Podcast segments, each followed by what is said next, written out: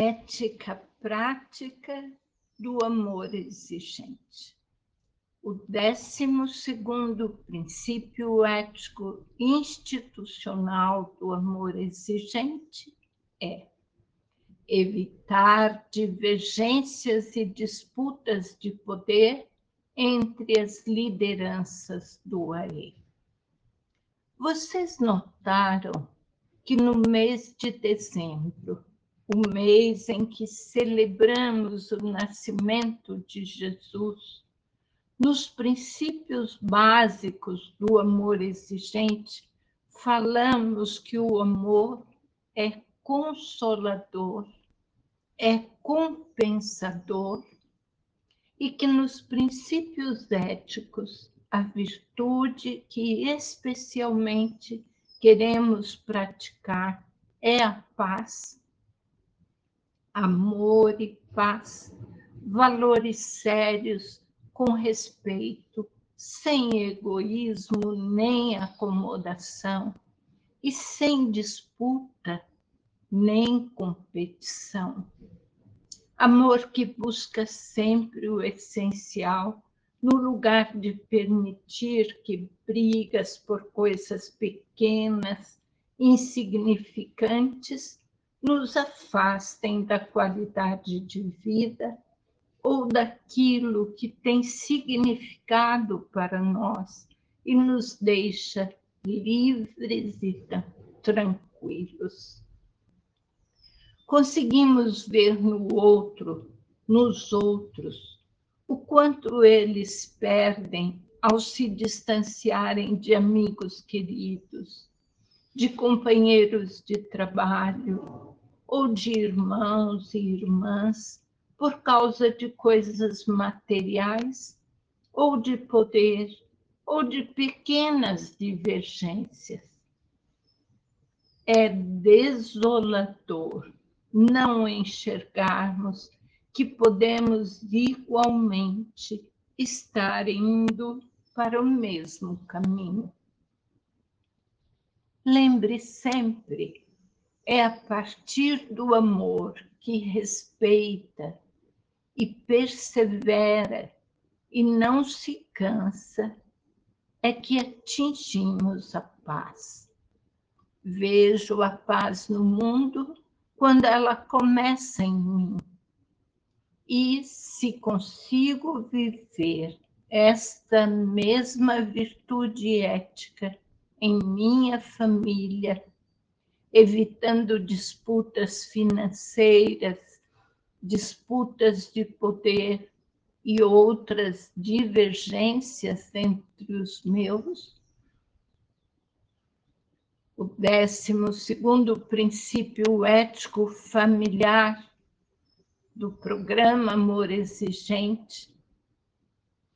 Quando vivo esse princípio, também no trabalho, na instituição que ajudo, e na comunidade em que estou inserido, é que aí sim começaremos uma corrente que trará amor e paz ao mundo. Porém, aprendi ainda que tudo isso precisa ser orquestrado pela espiritualidade pela fé, pela transcendência. Nesse ponto do Pai, programa Amor Exigente, chamo a atenção de cada um de vocês, participantes, coordenadores, líderes que trabalham ou vivem o AE, para tomar consciência para ver a beleza da oportunidade que temos de servir Deus servindo nossos irmãos.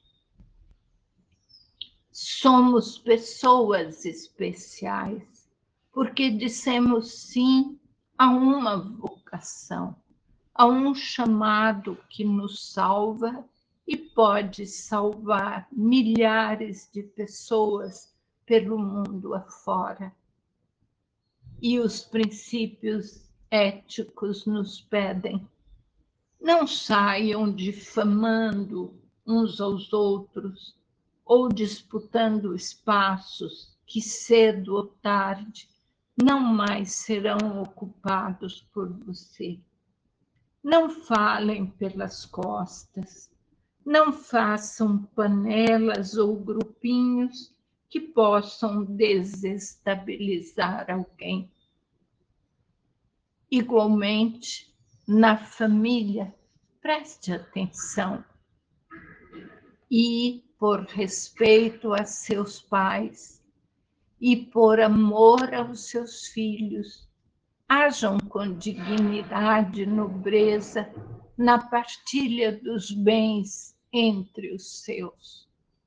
Faça de tal maneira que todos queiram continuar juntos, sem sentimentos de perdas, nem de danos, porque alguém está levando vantagem em detrimento daquilo que deveria ser se houvesse uma ética prática conduzindo os comportamentos. O programa que vivemos e queremos levar para todos exige posturas de lisura extrema quando se trata de responsabilidade e modelo para aqueles que nos observam. É inaceitável obter para você mesmo ou para os seus uma fatia maior quando está encarregado de fazer a divisão do todo. Outra coisa, mas seguindo o mesmo caminho, é se assumirmos cargos públicos, precisamos estar duplamente atentos.